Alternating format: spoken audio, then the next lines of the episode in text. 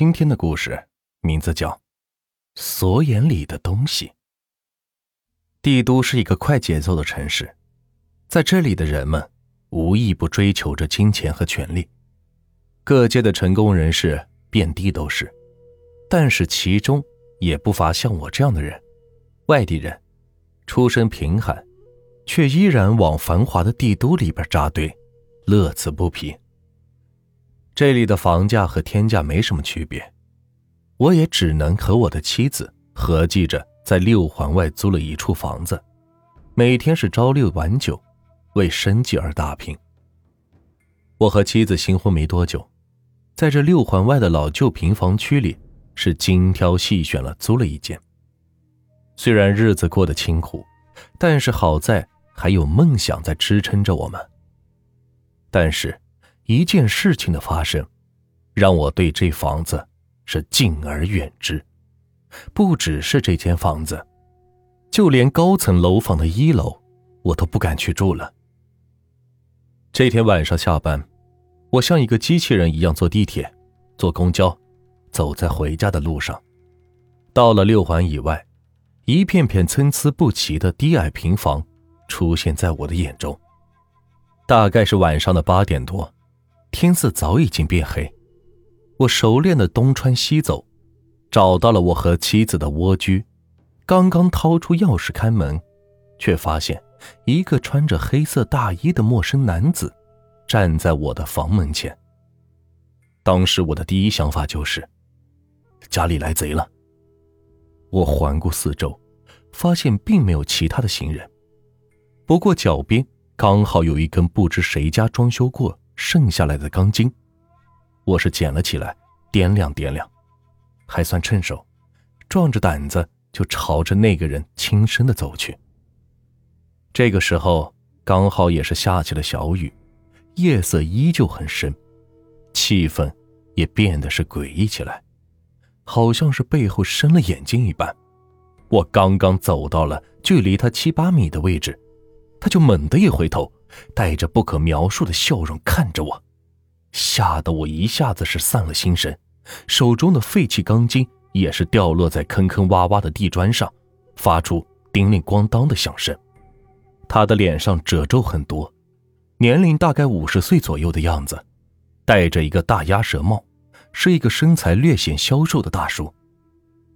你你是什么人，在我家门口干什么？小伙子。我是刚刚搬过来的邻居，路过你家门口，发现你家的锁头坏了，正巧我是一个老锁匠，就好心帮你换上一个新的。这陌生大叔的语气很是和善，这才让我放松了几分警惕，本来是忐忑的内心也是平静下来。哦，那那真是谢谢你了，您贵姓？我咽了一口唾沫，恢复了平常的模样，礼貌的问了一句。他说：“你叫我老吴就行了，不管是门还是柜子，啥时候锁头不好用了就来找我。”老吴是挠了挠头，一副憨厚的样子，看来是我错怪他了，赶忙微微躬身说道：“呃，吴叔，真是麻烦您了，改天。”我肯定登门去拜访你。这是新锁的钥匙，这回应该不会再让小偷有可乘之机了。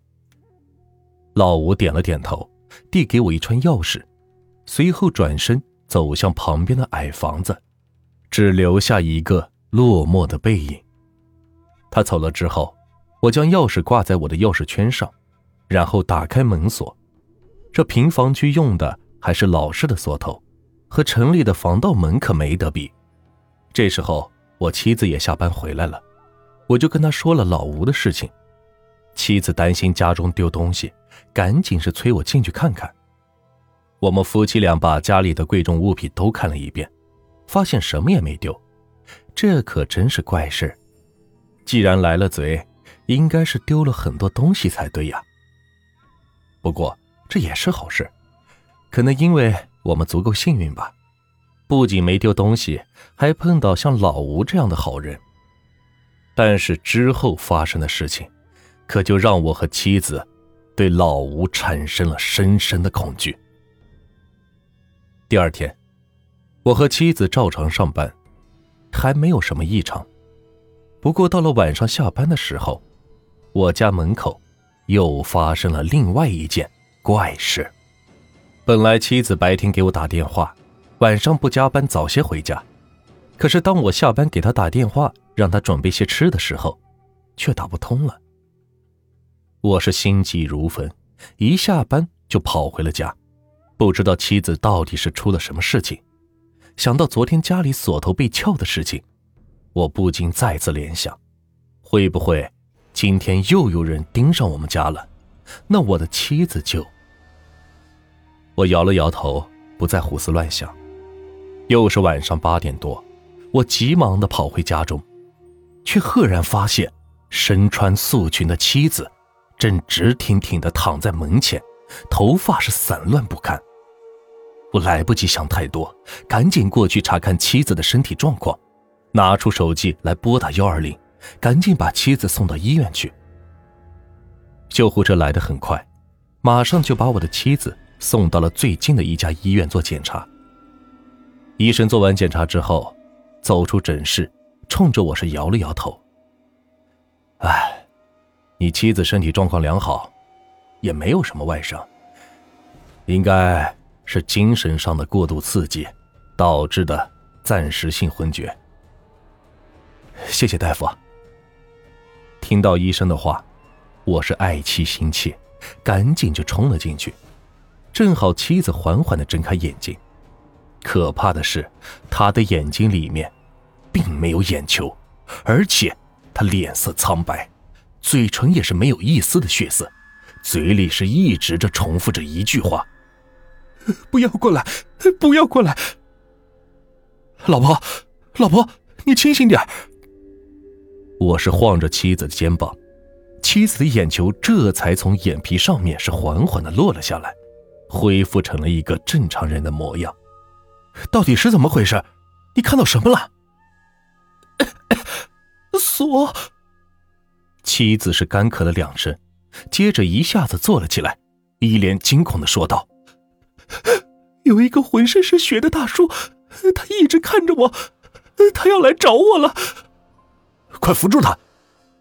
医生赶紧招呼两位护士小姐帮助我一起扶着我的妻子，这才没有发生其他的意外。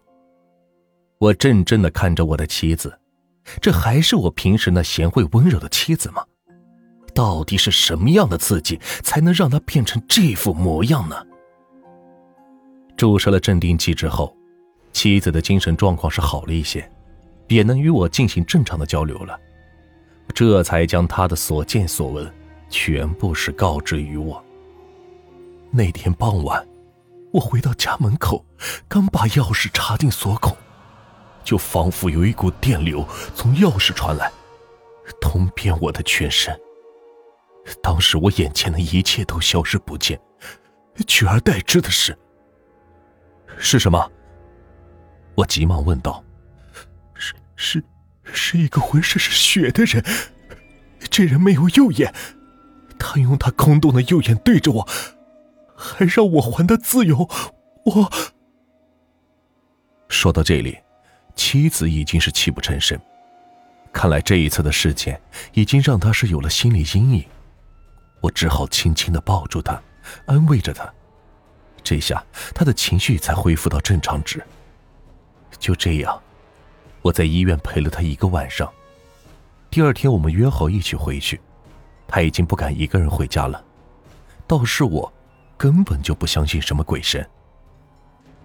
也许是他的工作压力太大了，又或许，是确实有什么地方漏电，电流让他产生了幻觉，这都说不准。